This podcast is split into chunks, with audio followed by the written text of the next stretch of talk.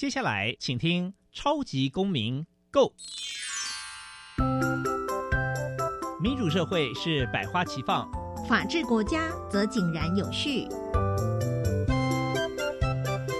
用心沟通，相互理解，以理思辨，相互辩论。欢迎收听《超级公民 Go》。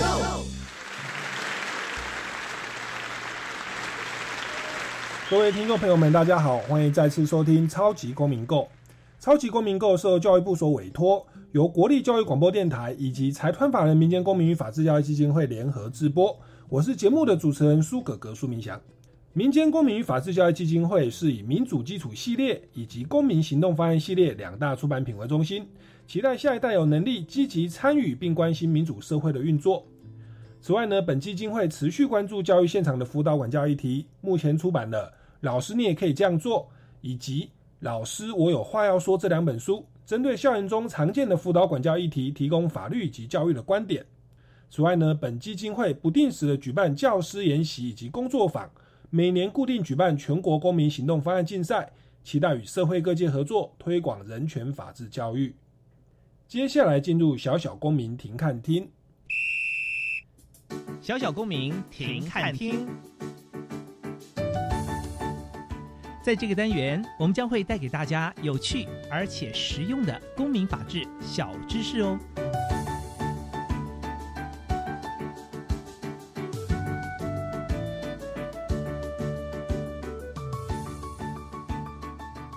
根据俄福联盟公布的台湾学生霸凌相关调查统计。二零一八年公布有将近七成的儿少曾有接触校园霸凌的经验。二零二零年公布有近八成的儿少曾遇过网络排挤问题。新闻媒体当中也可以常看到霸凌事件屡见不鲜。除了校园生活，职场也有霸凌事件的发生。为了减少霸凌的发生，也帮助大家厘清何谓合理的权威展现，何谓霸凌。我们今天特别邀请到曾经担任过老师的许明宪大律师，与我们说明权威与霸凌的界限，带领大家一起来检视两者的差别。接下来进入校园法治向下扎根。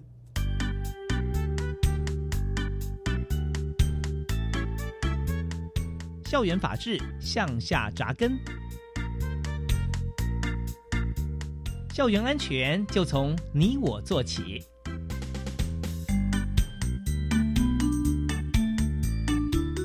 各位听众朋友们，大家好，欢迎再次收听《超级公民购》。那在过去我们节目上啊，我们常跟各位介绍说，民间公民与法治教育基金会呢有在推动民主基础系列。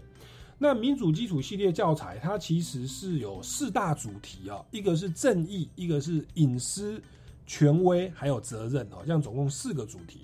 那在今年的九月二十五啊，我们已经有邀请林凤仪大律师跟我们分享所谓的正义哦这个主题。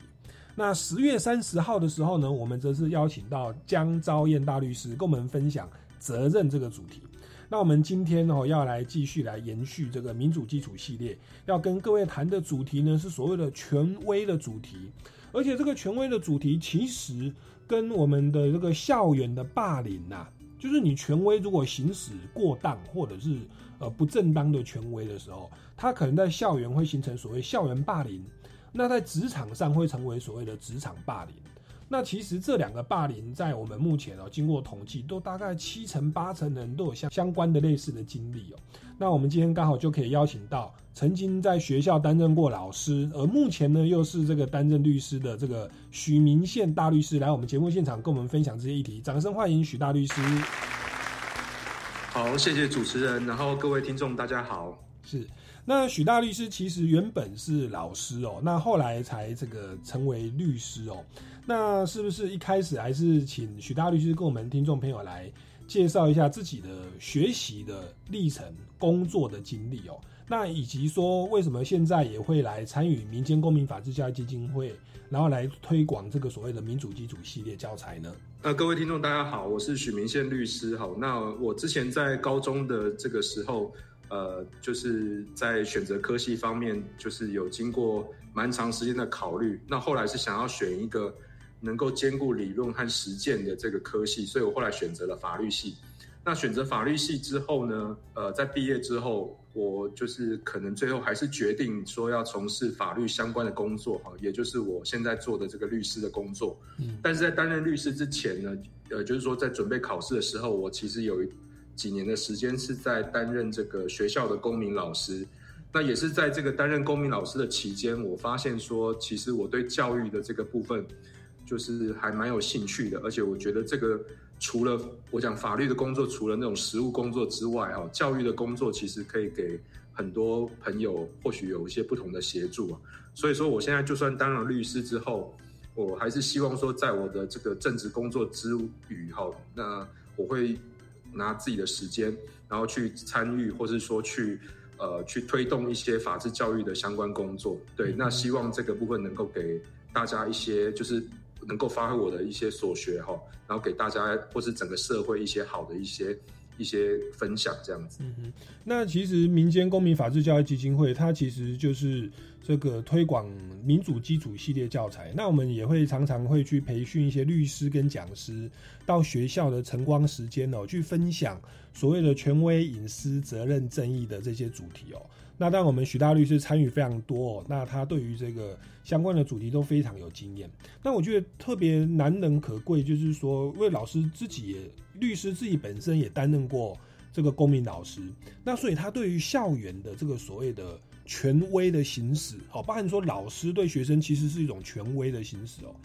那也包含说学生他在面对一些不合理的一种待遇，也就是所谓的遭受到霸凌的时候。哎，这个跟权威可能都会稍微有一些关系哦，所以他本身算是有有实际的这个呃经验哦，然后又有相关的法律的专长，那就可以，我觉得就是刚好今天符合我们的主题，邀请您哦，那是刚好是理论结合实务哦，所以是不是一开始就请您来跟我们听众朋友来介绍一下哦，这个所谓的民主基础系列教材哦，它的一个最大的特色跟价值在哪里？哦，那也也许也可以跟我们来介绍一下当中的这个所谓的权威啊，这个权威的定义又到底是什么？好，这个部分我我我之前就是说，呃，在从事法制教育工作的时候，有接触到民间公民与法治教育基金会。那那时候为什么会对这个基金会特别感兴趣？是因为，呃，我之前在当公民老师的时候，一直觉得台湾的公民教育有一个问题，哈，就是说它常常是从，呃，法条的这个。内容哈，去跟学生说哦，你应该要遵守什么法律，你应该要遵守什么规定。但他比较缺乏的点在于说，他没有办法去，呃，等于说让学生去从一个比较根源的概念去思考，到底这个事情到底是对或是错，或者说这个这个做法到底我们要用什么样的这个等于说一个思想上去去做一个思考的一个延伸，或者说我们要怎么判断？去这个事情到底的它的这个优点或缺点是什么？像这样的一个思辨的基础比较缺乏，所以比如说我们的公民教育就比较像是法条教育，而不是法治或法学教育，嗯，大概是这个意思。嗯，那那民间公民法律教育基金会对他的话，他的这个就是说，他提供了这个从美国公民教育中心提供的这个呃一个民主基础系列的教材。那它跟台湾的公民教育比较不一样，是说它不是从呃，我们讲具体的，或是哪一部法律的法律去衍生，或是告诉学生说哪些该做不该做，它是从四个基本概念出发。哈，刚刚主持人也有提到，呃，包括正义、权威、隐私和责任，哈，这几个概念出发，也就是一个公民，他基本上要对于什么叫正义、什么叫权威、什么叫隐私、什么叫责任，有一个基本的一个思考的基础。那你在看待现在的这个社会中，不管是人。不管是法律的规定，哈，不管是社会上发生的各种事情，或是说政策的好坏，那我们都可以透过像这样的一个教材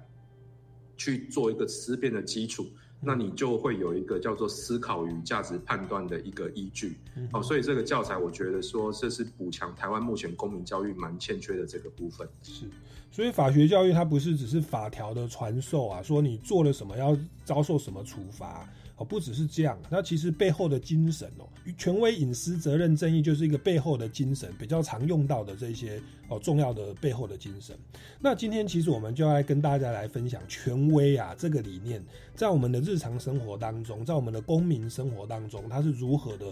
来帮助我们的生活，可以呃更合理的运用这个权威的概念哦。那是不是一开始就请许大律师跟我们分享啊？这个所谓的权威的定义究竟是什么？那权威在什么样的情况下会演变成说不当的权威哦，或者说所谓的霸凌的现象产生了？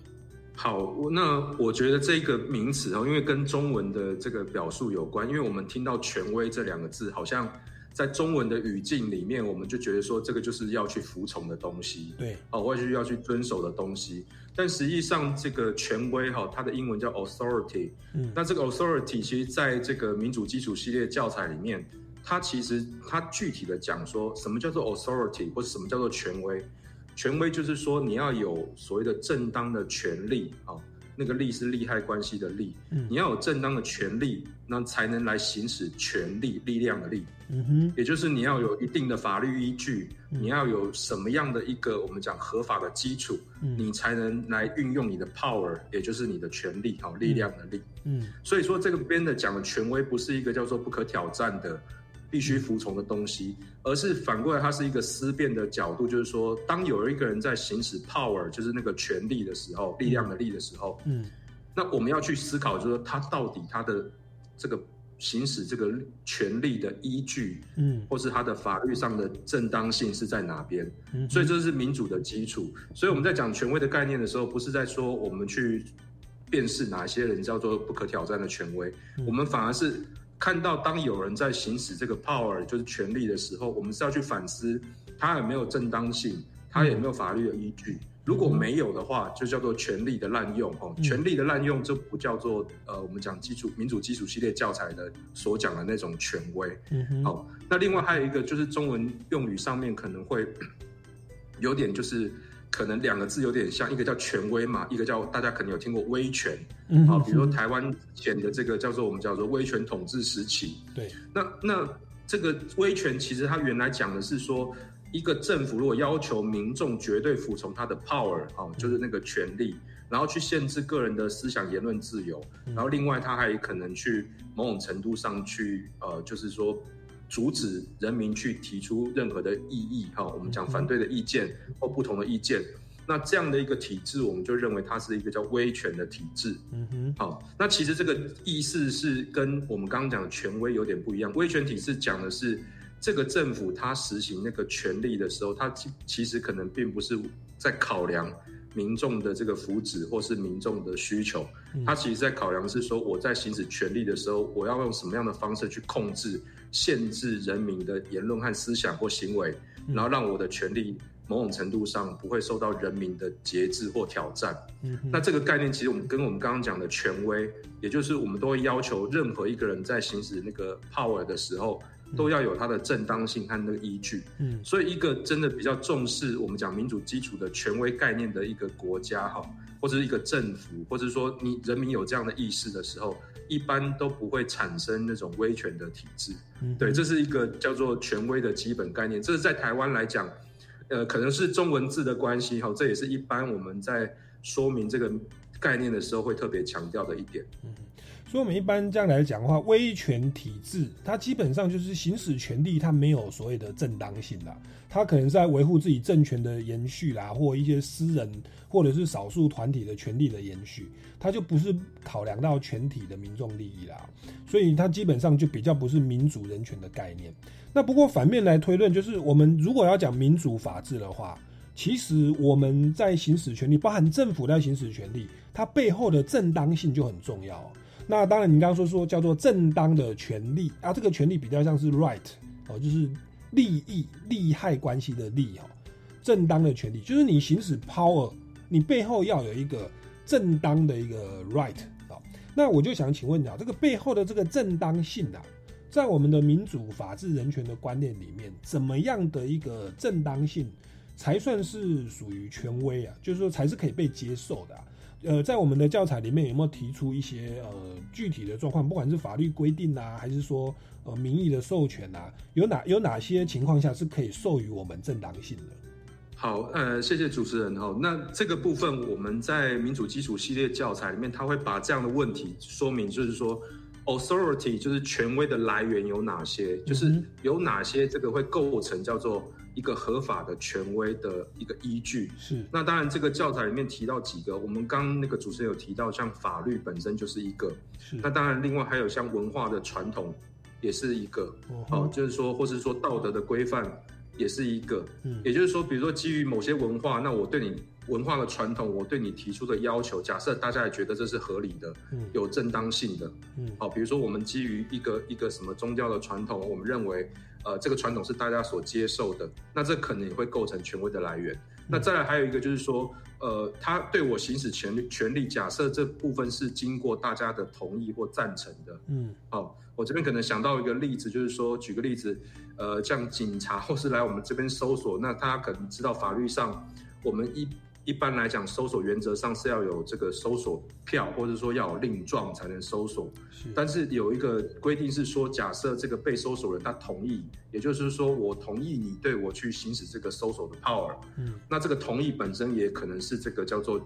这个 power 行使的一个正当性的来源。嗯，也就是说，他虽然没有搜索票，哦，原我们形式上看起来他好像欠缺正当性，但是假设这个被搜索者他的呃，表达对这个搜索是叫同意，我们叫做同意搜索的情况下，那这个搜索也会被认为是合乎法律规定的啊。嗯哼。所以说，权威的来源，我刚刚就是呃，主持人有提到这几个点，就是包括呃法律啊，包括文化传统，包括道德规范，或是赞成与同意，嗯哼，好，或是一些其他来源，这些可能都会构成。所谓的这个权威正当性的一个基础是，那我觉得这四个是我确实我们蛮容易想到的，蛮就是生活上蛮常遇到的正当性。那只是说特别，我觉得不管是法律哦，它有的时候也会有一些矛盾或效力的问题哦。那先不讲法律的效力问题，我觉得像文化传统跟道德这个东西，他们在执行上啊，面对具体个案的时候，会不会产生一些冲突啊？那那如果产生冲突又该怎么办？甚至包含说所谓的同意，我们一般认为说同意好像就可以行使。可是如果这个同意它可能跟法律诶稍有抵触，或者是非法的同意哦，或违反道德的同意，那我们的教材哦，在面对这样的一种个案的时候，它的一个思考的工具或思考的脉络、考量的因素有哪些呢？我们要如何去去抉择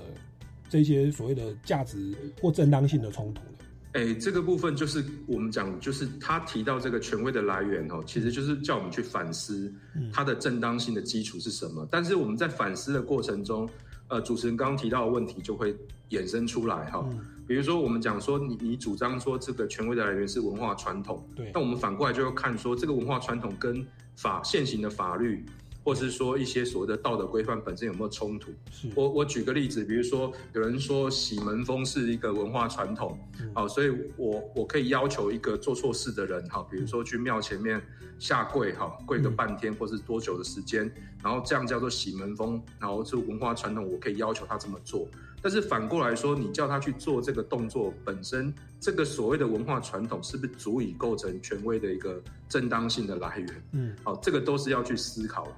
那这个就是一个思辨的起始。那权威这个教材里面，它其实主要提到的两个思考工具哈，一个是对人，一个是对规定。也就是说，今天有一个人在行使权力，就是那个 power 的时候，嗯，我们要反过来去问说，这个人他行使权力的那个他的依据是什么？比如说他是担任什么职位？嗯，那这个职位到底在我们讲，不管是法律也好，或是什么依据也好，嗯，他有哪些职权？那他有哪些责任？也就是说，他能行使权利的那个范围在哪里？嗯，好，那我们去思考说，这个人他本身担任的职位以及他行使职权的范围，然后我们从这个角度去评估说，我们知道了这个行使权利的范围，我们知道这个是什么职位之后，我们再来反过来问说，那什么样的人才适合担任这样的职位？好，这是对人的部分，就什么样的人来适合，或是说比较能够。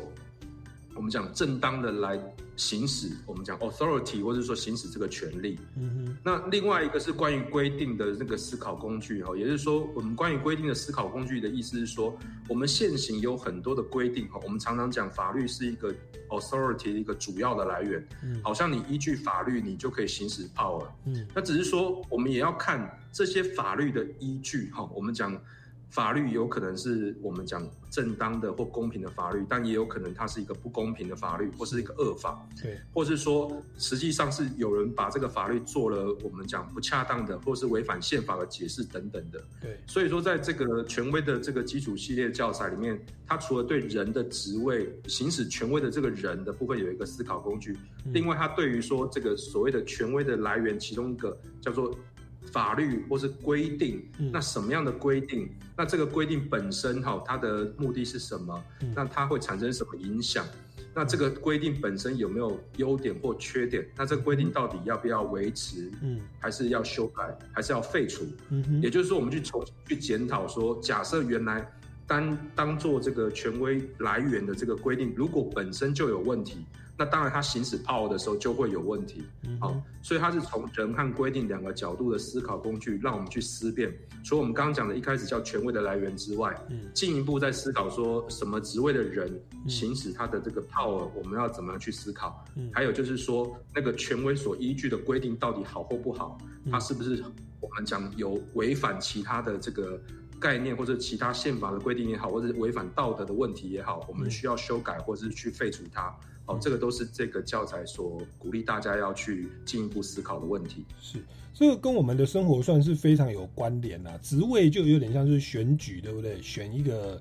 立委啊，或政府人员，或班代，或班长。哦，那我们可能就要去评估那个职位的权力范围到哪，以及什么人会比较适合。这是职位的。我记得那个吴宗宪啊，宪哥哦，他主持天王综艺天王，他有次访问一个艺人哦的庆生会，问他说：“哎，你生日愿望是什么？”啊，那个艺人哦，李熊熊被这样问到，他就说啊：“我希望世界和平。”大家全场就在笑啊。那那个宪哥就跟他说啊：“你讲这个世界和平哦，不是不好啦哦，也不是打高空哦，重点是说你管太宽了。”他的意思是说，你是个艺人哦，你不用去管到世界和不和平哦。那当然这是有点开玩笑，但是某个程度，他就有一点是所谓的，哎，你的这个职位，你的职权范围到哪里？你不到那个职权范围，如果你要去行使那个权利的话，哎，那可能就不是有所谓的正当性哦。那其实我们就要去思思考啊，诶，这个不管是工作或者国家的领土啦，哦，或者是我们的职场的生活、校园的生活，诶，别人跟你要一件事情，那他的那个职权的范围可以干涉到你吗？哦，你这个我们可以去思思考。哦，那另外一个就是所谓的规范好不好？哦，那确实我们我们一般民众都认为法律应该是好的，可是确实在我们的法律的发展史哦。像我们有时候讨论到同性婚，讨论到人权，讨论到言论自由，讨论到政党的政党主党的自由，这种东西其实它都是与时俱进的哦。好，它其实在过去有一些规范，可能对于宪法人权保障它是不够好的，或者说很多的规定其实是有问题的哦。那这个在我们的教材里面也提供了一系列的呃判断的标准哦，来让大家去评估这个规范到底好不好，到底有没有正当性哦。哦，所以这个其实说起来博大精深哦，很难我们一集这样讲完。但是我觉得至少我们可以有一个大大致的轮廓跟了解哦。那我们现在先进一段音乐哦，待会就要来我们举一些真实的案例哦，可能就以我们的这个听众朋友，有的是学生哦或老师哦，或者是上班族哦，你在呃校园遇到的霸凌。或在职场上面临到一些呃不合理的一些被人家行使权利，要你加班不领加班费，OK，类似这样子，我们要如何去呃做出回应呐，以及判断它有没有正当性呢？我觉得这个就挺有挺有意思的。我们进段音乐，待会再回来节目现场。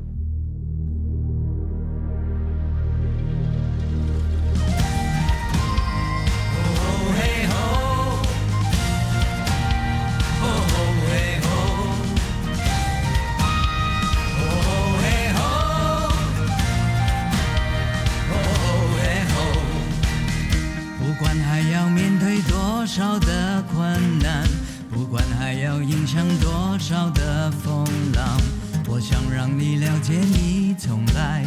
不孤单。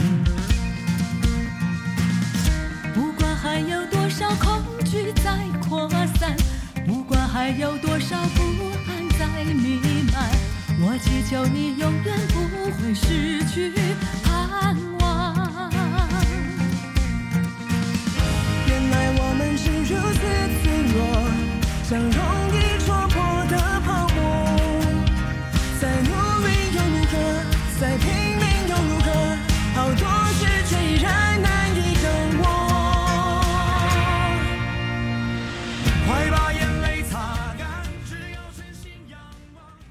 Cool English 英语线上学习平台有高中职教育专区哟，很棒哦！里面有什么学习内容呢？除了有有趣而且多元的英语线上课程，还有各种版本教科书补充包，以及应届学测只考试题，内容丰富而且全部免费。哇，孩子要国际化，就可以随时随地上网学英语喽。没错，就是这样。强化英语能力，才能迈向国际。好哦，以上广告由教育部提供。呃，李长博报告，房东请注意，现在当公益出租人享有三大节税优惠哦。第一，每屋每月最高一万五千元的免税额度；第二，房屋税税率降为百分之一点二；第三，地价税税率只要千分之二。赶快加入公益出租人，一起用好房做好事，请上网搜寻公益出租人专区。以上广告由内政部及内政部营建署提供。经济成长率将创十一年新高，全民共享经济果实。基本工资月薪从两万四千元调涨至两万五千两百五十元，调幅达百分之五点二一，是十五年以来最高。时薪由一百六十元调至一百六十八元，预计有超过两百四十五万名劳工受惠。此外，疫情期间全国军工教人员贡献良多，在中央财政连续三年有剩余的情形下，政府决定明年将调升百分之四，是二十多年来最大调幅。政府减负担、增福利，和全民一起努力。以上广告由行政院提供。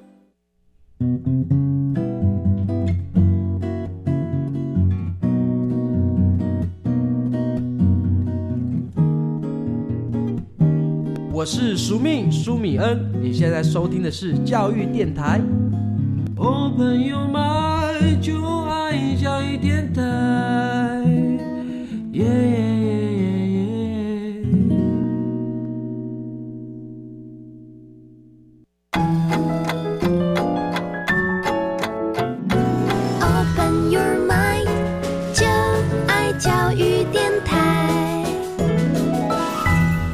众朋友，大家好，欢迎回来《超级公民购》。那今天呢，节目内容我们要跟大家聊这个非常营养的，那其实也是非常必须的哦，现代公民非常必须的一些基本的人权法治的观念，那就是我们对于权威的判断呐、哦的这个呃思考的的这个工具，其实它是在我们生活中是蛮重要的、那刚刚在第一段节目，我们许许明宪大律师有跟我们分享，其实我们行使权利这个行使 power 的背后啊，你要具有正当性，那么你这个才叫做正当的权威哦，或者说简称就是权威 o o authority。好，那这个正当性可能是来自于规范，好的规范包含法律、文化或道德哦。那有可能是来自于正当的职位哦，刚好是你职务范围内的权利哦。老师也许可以规定学生一些什么事情哦，那这个是正当的职位。好，那这个我们大概有这样的一个轮廓。那我们现在把它拉到我们的这个学生哦的教育现场哦，我们徐大律师也担任过校园的公民老师哦，那就想来请教一下哦，当我们学生哦，现在我们刚刚做过统计哦，就是依照儿福联盟哦，台湾有将近这个七成的儿少，就是指未满十八岁的哦，包含小学、国中、高中生，有将近七成哦，就是百分之六十六点四啊，在二零一八年哦。他们都有接触过校园霸凌的经验。那到了二零二零年，有差不多将近八成哦，百分之七十八点四的儿少，他是在网络上遇到所谓的排挤或者是霸凌。那面对这样的一种呃常常遇到的霸凌现象，是不是也请许许大律师跟我们来呃介绍一下说，呃我们所谓的霸凌它的定义是什么？那它跟我们所谓的权威啊？它的关联是什么？我们如何运用所谓的权威的思考工具来判断？诶，现在老师要我做这个事，诶，这个同学要我做这个事，是不是一种霸凌？呃，是那个这个霸凌的规定，哈，刚好在一百零九年的时候，就是呃，台湾这边的话，就是一般来讲，校园的霸凌它有一个。规定叫做《校园霸凌防治准则》哦，它在一百零九年的时候有有有做一个修正。那就像主持人刚刚提到的，说近年来啊，就是随着当然是我们讲的网络社群的这个相关的科技，还有大家越来越多人在使用，所以你刚刚提到的，就是网络上的霸凌的样态哈，这个在这几年来是一直这个所谓的占比上面来讲是一直往上升好，所以说这个变成是近年来特别。我们需要去关注的一种霸凌的样态，也就是网络霸凌。嗯，那你刚刚讲说跟到权威的部分哦，其实在一百零九年这个校园霸凌防治准则修法的时候，嗯，它其实有特别规范到叫做校长或教职员工的这个部分的霸凌。嗯，好，就是我们一般原原先在 讲的霸凌的定义哈，它讲的是说，包括个人或集体持续以言语、文字、图画、符号。肢体动作啊，那现在包括了电子通讯、网际网络，就是我们刚刚讲的网网络霸凌的方式。嗯，那如果是直接、间接对他人故意嗯做贬义、排挤、欺负、骚扰或戏弄这些行为，嗯那使他人处于具有敌意或不友善的环境，嗯产生精神上、生理上或财产上的损害。啊，或影响到他正常的学习活动，这个叫做霸凌。嗯，那霸凌的主体，我们刚刚这讲的是什么叫做霸凌的行为或样态？对，那霸凌的主体指的说，不是只有学生对学生，也不是只有老师、教师对学生，现在的话是包括校长哈，这个级级别的人，还有像职员、学校的职员或是工友啊，这个部分来讲的话，只要在这个校园内外哈，对于学生。有所谓我们刚刚讲的上述的这个霸凌的这个情况的话，也都是被认为是校园霸凌的情况。嗯那就是会连接到是说，我们刚刚有提到说，权威的思考工具，第一个是关于人的职位的部分，第二个是关于规定的部分。是。那我们在讲校园霸凌的时候，我们就会反过来讲，今天假设是一个校长对于学生做了一件让学生感觉到所谓的精神生理上有受到。伤害或者有敌意不友善的这个情况，嗯，那我们就会反过来去思考说，这个校长他本身的职位、职务本身，好、他担任的职务本身，他有没有这个职权或责任去做某些事情？嗯，那举个例子来讲，他如果做了一些不是他职位或职权啊或责任该做的，嗯，啊，比如说额外的，比如说这不是他该做的，呃，我我举个例子好了哈，比如说。呃，校长比如说带头哈，在这个这个招会上面哈，他他就是对于某个班级的同学的反表现特别不满意，嗯，那他就是在招会上面就公开的跟全校讲说，某某班哦，就是我们学校的这个害群之马哦，我们学校的这个害虫哦，然后就是说他们的行为就是让我们学校感到很羞耻，让大家感觉很羞耻。我们从今天开始哈，我们这一班哈，或是某个班，我们要把它列为是我们学校的耻辱。哦，大家引以为戒，嗯，也就是带头大家去排挤某个班。那我想，在基于校长本身的职务和职权，他应该要去按照我们讲的，不管是教育积分法或教师法的规定，他是要去促进，或是说去去改善这个学校的一个我们讲说教育的环境，或者说给学生去确保学生所谓的。受教育或是身体自主和人格发展的这个部分都要予以保障，还有学生的学习权。哦，那他用这样的方式，我们从刚刚讲的权威，从一个人的职务的角度来讲，我们就认为他可能已经不是符合他这个校长职务该做的事情。嗯，那他去做这样的事情，基本上我们认为他的这个行使那个 power 也好，或他的行为本身也好。他就没有那个正当性哦。举个例子是这样，那另外还有一种情况是说，像学校来讲，假设 校长或是教师，比如说在班上他定了班规啊，老师在班上定了班规，那这个班规其实是违反哈，我们其实呃讲到这个班规的规定，它不只要违反现行的，包括像教育基教育基本法哈、教师法，那我们要我们要符合所谓的这个学校定定教师辅导与管教学生。办法注意事项哈，这个是跟这个学校校规有关的一个直接的注意事项的规定。那假设他定的这个班规哦，就是违反这个注意事项或者违反法律规定的，那那那我们当然讲，比如我举个例子，比如说这个老师定说，如果学生迟到，那老师就可以对这学生罚钱。嗯，好，就是说你迟到一次，我就罚你新台币一百块。那现在的这个注意事项里面这种。我们讲财产上的这种处罚哈，嗯，不是老师能够做的，也基本上是违法的。那如果老师定了这样的一个一个校规或一个班规出来，然后他去执行，而且透过这样的执行，可能对学生产生的就说让学生觉得他处在一个敌意或不友善的环境。好，我们先不讲构不构成霸凌好，光是刚刚老师定班规，这个班规本身就已经是我们讲违法的，是一个班规。那我们就叫。回到我们刚刚讲的那个权威的这个定义也好，它就不是一个有正当性的行使权利的行为。对，好，那如果在这样的基础上，当然学生就可以提出异议，甚至是主张说这个班规应该要修改或废除。是对，大概是这样的一个概念。是我们说正当的权利行使，也就是权威啦，你要考虑正当性。那正当性就是往职位哦、职务以及规范哦这两方面去思考。所以，像许大律师就提到说，哎，你不要以为他是校长或他是老师，他讲的就我们都要去都要服从，都他这个都是正当权利，其实未必。我们要去评估，哎，这个职位他的职权范围到哪里？哦，应该是要用正向的管教，哦，应该是要辅导鼓励，应该是这样子。那我们就会知道说，其实判断是不是权威，不是从他的身份，就是直接反射哦，就说哦他就有，不是这样。我们要去思考他的所作所为是不是在他的职位范围之内，哦，这是从职位的正当性去做思考。啊，另外一个就是我们一般认为有规范、有法律，哦，有校规、有班规，哦，那就是权威嘛。我们一般都这么认为。可是我们的思考工具会教我们说啊，其实那个规范，诶，也许它是不符合法律规定的，哦，校规不符合法律规定的，或者说是过度侵害人权的。或者说是违反的一些宪法的，或者是公平正义的基本价值，那我们也不能直接去反射说，哦，有规范就一定要服从，不是这样。我们其实也要去思辨说，哎，这个就算它是经过哦表决通过的班规或校规，也很有可能是一种规范的霸凌。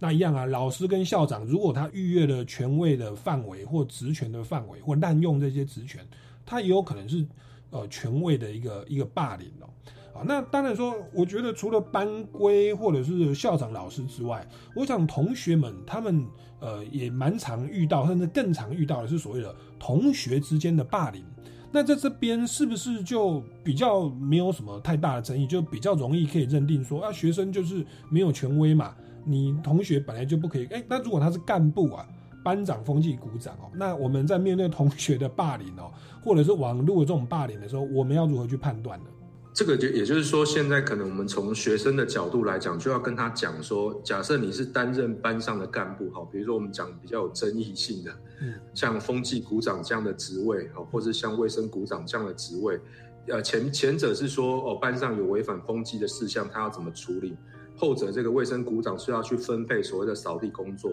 嗯，那这都会涉及到公不公平，还有他的处置也好或分配也好，会不会构成对某些人的排挤或霸凌的问题？那我们当然就是说，会比较建议的方式是说，我们今天是呃，比如老师或是学校设定的这个职位，那他基本上要对这个干部他所负责的，一样是我们刚刚回到刚刚讲的权威的思考工具来讲，就是说设了这个职位，到底这个职位有什么责任或职权，就他可以做什么？那这个做什么本身也要符合我们讲相关的校规、班规或是法律的规定。哦，比如说我们讲说，呃，风气股长可以转管秩序，他的责任或他的职权是这个。那他可以实际上怎么做？那哪些是说，比如说不是他可以自己自行决定或自己去处理的？那哪些事情是他要去跟老师请示，或是由老师来去做后续处理的？那个我就这个一开始就要去把它讲清楚。好，那当然这个是不只是叫做这个学生干部他的这个行使权利是否正当的问题，那也涉及到说我们讲的另外一个民主基础概念，也就是责任的范围到哪边的问题。嗯，好，所以这个部分都是目前。呃，除了我们刚讲的老师、学生或者校长对学生之外，哈，那其他的话，学生对学生，假设有些学生他担任了特别的职位，嗯，那他能够做什么事？我觉得这也是一个权威这个概念所要探讨的另外一个重点，这样子。好，那我们先进一段音乐哦，待会再回来持续请教这个跟大家生活算是息息相关的所谓的校园霸凌哦，乃至职场霸凌的这个案件以及如何回应。我们进一段音乐，马上回来。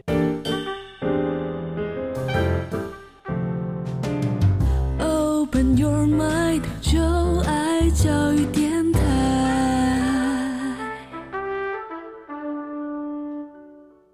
各位听众朋友，大家好，欢迎回来《超级公民购》。那在上一段的节目呢，我们这个许明宪大律师啊，他本身担任过校园的公民老师哦，那现在是担任这个律师的工作，但是他也在。关注这种所谓的民主人权呐，以及这种所谓的权威乃至校园霸凌的议题。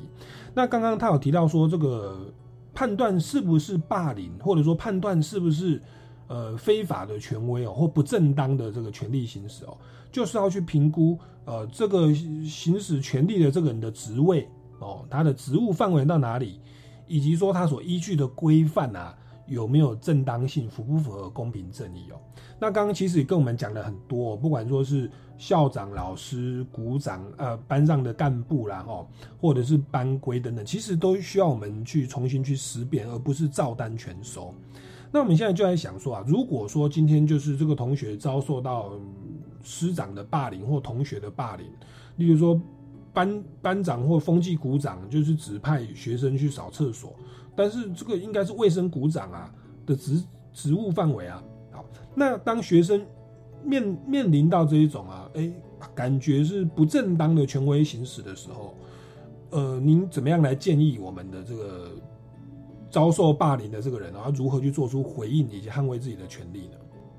好，这个部分哦，其实我我会建议说，目前像呃我刚刚讲的这个学校定定教师辅导与管教学生班法注意事项哈。它其实第十五点，它当然是讲说老师或教师哈对于学生处罚的措施的这个部分。也就是说，今天假设是一个老师，因为老师一基本上是有辅导管教学生的这个责任和职权嘛，那他去做了一些处置或是措施，那学生如果认为老师或教师的处置或处罚，或是他的这个做法有不符合校规班规，或是有违法，或是违反儿童权利公约等等的这些问题。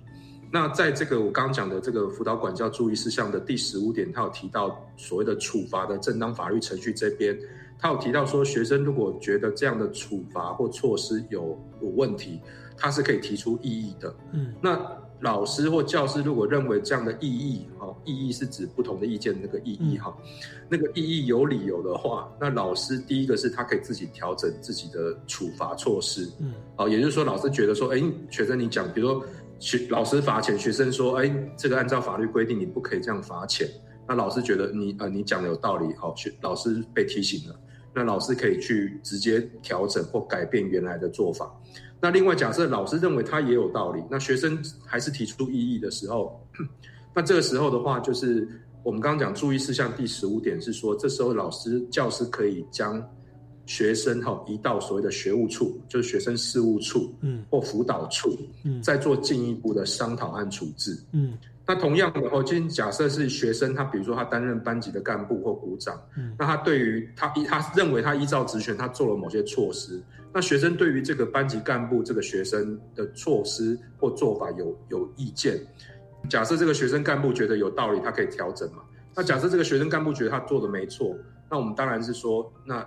这两个学生有这样的争议，那可以先去找他们的导师，对，好去做一个一个协调处理。那假设导师也觉得这样的做法也有进一步的争议，自己也没办法处理的时候，那或许也可以考虑按照我们刚刚讲的注意事项，我们再进一步请学务处或辅导处来做一个进一步的了解和处置。我的建议是这样子。那这个真的就是法定的程序哦，这个教师辅导与管教学生办法注意事项第十五点哦，那基本上就是先让这个。行使权利的人进行自我调整啦哦，如果不行的话，感觉是比较像往上一级去寻求调解，不管到学务处、辅导室，或者如果是学生之间，就先去找班导哦，再不行的话，再到学务处或辅导室去进行进一步的的的这个协调。那这个是我们的法律规定的处理模式啦。那当然说，我觉得当我们在进行协调的时候，那个老师或辅导室的或学务处的组长、主任一定问你说，那那你觉得哪里被霸凌啊？我们就可以把所谓的民主基础系列哦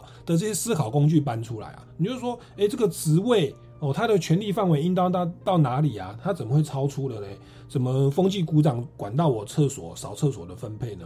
又或者说，哎，这个规范哦是校规班规，哎，可是他违可能违反的所谓的基本人权或公平原则，哎，那我觉得我们平常所学的这种背后的观念，他的这种思考的理性跟论证，就可以在。我们既定的这个法律程序当中，所谓的异议的程序当中，调解的程序当中，成为一个很好的一个论证的基础啊，也让大家的调整是有迹可循的啦，有有规可循的啦，而不会流于这个所谓的这种情绪性的或者是不周延的思考的这种调整的方向啊。好，那刚刚讲的很多，其实是校园霸凌的部分哦。那其实我们今天还想要聊另外一个主题，就是呃，我们在职场上哦。这个依照一一一一人力银行哦的这个职场霸凌调查，也是跟那个校园霸凌差不多，也是有差不多七成的上班族啊，曾经这个面临职场的霸凌哦。那当他们面临这种霸凌的时候啊，其实有差不多多达六成三的这个上班族，他认为说啊，我就不要报，不要报告上级了吧，因为觉得哦，不想惹是生非，想要大事化小，然后认为公司哦也是应该是冷处理啦，或者是无济于事啦哦。那或者说是我想要维持部门之间的协调啊，不要冲突扩大。有一部分的人哦，大概有两成会选择说啊，那我就直接离职啊。那这个是比较消极哦。那也是这边也要接着要来请教，在职场霸凌哦这件事情，特别很多是上对下的哦。我们身为职员，在判断所谓的职场霸凌的时候，他的一个思考模式跟运作模式，跟我们的校园霸凌。是是一样的吗？有没有哪些要特别去注意的不同的点？好，那职场霸凌来讲的话，一般来讲，第一个它不是在校园内外，它是在工作场所发生。是。那第二个是它的原因，常常是跟呃，就是所谓的，也是跟所谓的权力滥用或是不公平的处罚。好，那持续造成持续性的一些，不管是冒犯啦、哈威胁啊。或是说侮辱的行为，那使使得这个我们讲职场上的工作者，好，我们讲跟这个校园霸凌类似，他也是感觉到这个部分他是受到了一些身心上的伤害，那他也觉得这个场所是一个不友善的一个环境，好，那进一步的我们讲校园霸凌之后会影响到他学习的这个效果与表现，那职场上一样是影响到他的工作上的表现。呃，这个我们刚刚讲权力不平等，比如说这个长官，哦，我们讲职场上的这个他的，呃，这个等于说职场上的干部啦，或是或是说所谓的这个职场上的长官，他对他做的事情吹毛求疵啦，嗯，或者是说在别人面前轻视他啦，或者在开会的时候呢，把他单独挑出来哈，嗯，那修理他啦，或者是说甚至是在当下。对着在他人面前不开会的时候，对这个做做他认为做不好的人，就给他咆哮啦，威胁啦，或者说告诉他你会失去工作啦，或是你真的是非常糟糕哦，你怎么会来我们公司上班等等的这些，就是他的样态会跟校园不太一样，但他的概念本质上有些类似的，就是说这都可能是跟所谓的权力滥用，或是用不公平的方式造成一种持续性的伤害有关系。对，那刚刚主持人也提到一个点，就是说，呃，你你提到一一人力银行哦，对，他其实有讲到，就是说，其实很多人是选择隐忍，对，或是说选择这个调离单位哈，对，其实那个就也是显示说，其实霸凌还有一个本质上的问题，就是霸凌它社会角度的这个所谓的权力关系来讲。通常受霸凌的人，就是他在社会上，他就是比较弱势的。嗯，好，我举个例子，比如说大家都知道哆啦 A 梦的概念，大家都知道谁比较弱势嘛？对，就是大雄比较弱势嘛。那那可能小夫也是哈，小夫他其实虽然是叫做那个胖虎的跟班哈，但他其实不见得完全都同意胖虎，只是说在胖虎的这个威胁之下，对，他常常是担任一个就是我我要跟这个霸凌者配合的角色。对。就是会有一个权力不对等或者权力滥用的问题。对，那那从这个我们讲权力关系的角度来讲，我们要怎么去支持这个被霸凌者，就变成是说我们要有有另外一个机制哦，比如说在学校里面，就是老师可能要站在这个弱势的被霸凌者这一方，嗯，去平衡这个权力关系哦，就像这个学大雄得到哆啦 A 梦一样，去平衡这个权力关系。那在职场上，也就是说要有一个机制，或是要有一个我们讲说比较中立的机制去。对于所谓的被霸凌的这个劳工哈或员工，那能够给予他这种叫做权力不对等上面的某种支持，那他才可能去选择去对抗这个不公平的体制。但是反过来讲，是假设没有这种叫做去做一个权力平衡的机制的话，嗯，那你就是弱势。那通常弱势的选择就会跟那个你刚刚讲的人力银行的调查结果一样。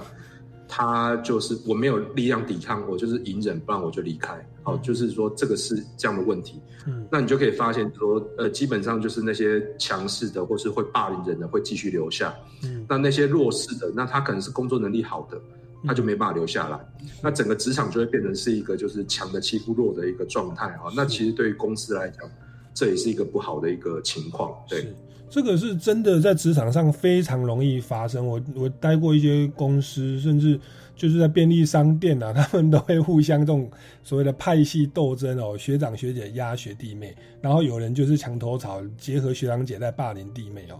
这个是霸凌新人啊，这个是真的蛮常发生的。那当然在这边也就接着请教许大律师，我们校园遭受霸凌有所谓的呃教师辅导及管教学生办法注意事项哦，第十五点。那在职场上面临到这种霸凌或有争议的情况下，又有哪些呃法律规定或者申诉管道是支持我们这个呃权利比较弱势的这一方的呢？是这个这个部分哈，我会建议大家可以去参考。如果是网络资料的话，你可以去参考劳动部，它有一个叫做工作生活平衡网哈。嗯，那还有另外就是叫做行政院人事行政总处，嗯，他也有说配合去提供一个叫做员工职场霸凌防治与处理建议的这个作为。嗯，也就是说，呃，我们行政院的人事行政总处有提供一个所谓的。职场霸凌的建议作为哈，那个包括事前的防治、事中的处理和事后的作为。嗯，好，那事前可能就是说。对于职场霸凌，它会有一个相关的处理作业规定啊，哈。另外就是要跟员工宣导这个问题。嗯，那当然讲说发生这个问题怎么去通报？嗯，那有没有一个叫做职场霸凌流程是不是启动？被霸凌的人，那公司有没有个机制去对他们的身心做一个安顿或处置？那这个部分的话是有相关的建议作为。那也有一个叫做职场霸凌处理的标准作业流程。好，这个部分就可以给大家去做一个参考。那另外，在我们刚刚讲的劳动部的工作生活平衡网，它其实也有对于公司的职场霸凌防治提出一个方案。嗯，那这个方案就是说，你可以去参考它的一个相关的方案步骤。我大概简要说明它的一个步骤，就是第一个是说，公司基本上要拟定一个叫做霸凌案件处理作业规定。嗯，好，就是说我们如果发生霸凌，我怎么去投诉，怎么通报，怎么处理，要有一个相关作业规定。第二个是公司内部要组一个叫申诉处理委员会，嗯，要有一个就是说我刚讲的，就是说平衡那个权力机制，有一个所谓的专门处理这样的事情的，嗯，好，那他能够站在被霸凌弱势的这一边去处理这个申诉，那去做进一步处理。那这个所谓的申诉委员会，它第一个要成员也要顾及所谓的性别比比例了哈。呃，这个可能涉及到是说，是不是职场上某些特定性别的人受到的霸凌形态不同，所以要顾及性别比例。嗯，另外也要有所谓的部门单位主管，就是在平衡权力这一块。嗯，那也要有所谓的员工代表，那甚至还要外聘专家学者。嗯，也就是说。这样的成员组成这个申诉处理委员会，他在处理上面来讲就会比较客观。那某种程度上，他也有 power 去处理这样的事情。那第三个步骤是说要设一个叫做公司内部快速处理的窗口。哦，就是说我们讲霸凌的话，你不知道找谁，那就就是我们刚刚讲校园有所谓的反霸凌这个校园的霸凌专线等等哈。那公司的话就是要设一个快速处理窗口。第四个就是说要要做一些反霸凌的宣导，我讲职场霸凌的宣导。包括去办讲座，还有去做一些课程啊，甚至是内部透过文件啦、好公告等等的，去告诉大家什么叫职场霸凌，那什么事情不能做，让所有的人啊不能就说就说当做不知道，而且当你在做的时候，其他人都知道这样是职场霸凌，那某种程度上就会让那些我们讲有意为之的人，他会受到一些约束。你实际提出申诉了哈，你就是要进行按照那个我们刚刚讲的一开始设定的处理。的一个流程去做处理，然后呢，而且要把这个每一次不同的事件的处理都等于说做个记录，当做是公司之后的一个相关的一些参考，哦，或者说去改善某个部门这个如果持续发生这个霸凌问题的，那就是表示说是不是公司要对这个部门去做进一步的相关的关心和处理。好，这个是我刚刚讲的，叫做职场霸凌防治专案哈，呃方案，这个在劳动部的工作生活平衡网有提到这样的步骤，我是觉得这个可以给公司做一个不错的参考。哇，谢谢许大律师给我们分析了这么多好宝贵的资源跟这么多的途径哦。那今天因为节目时间的关系哦，各位听众朋友，如果对于这个不管是职场霸凌啊、校园霸凌哦，或者是民主基础系列教材，你有想要进一步了解的话，欢迎到民间公民法治教育基金会的官方网站来了解相关的讯息，或到劳动部啊，哦这个来教育部哈来索取相关的讯息。那对于今天节目内容，如果还有任何的疑问或者是建议的话哦，也欢迎到脸书粉丝专业哦。呃，搜搜寻这个超级公民 Go 哦，就可以在上面来留言，我们来为大家来做回复。那今天非常谢谢这个许明先大律师来到我们节目现场。那各位听众朋友，我们这个超级公民购到这边告一段落，我们下个礼拜六下午三点零五分空中再见喽，拜拜。好，谢谢主持人，谢谢大家。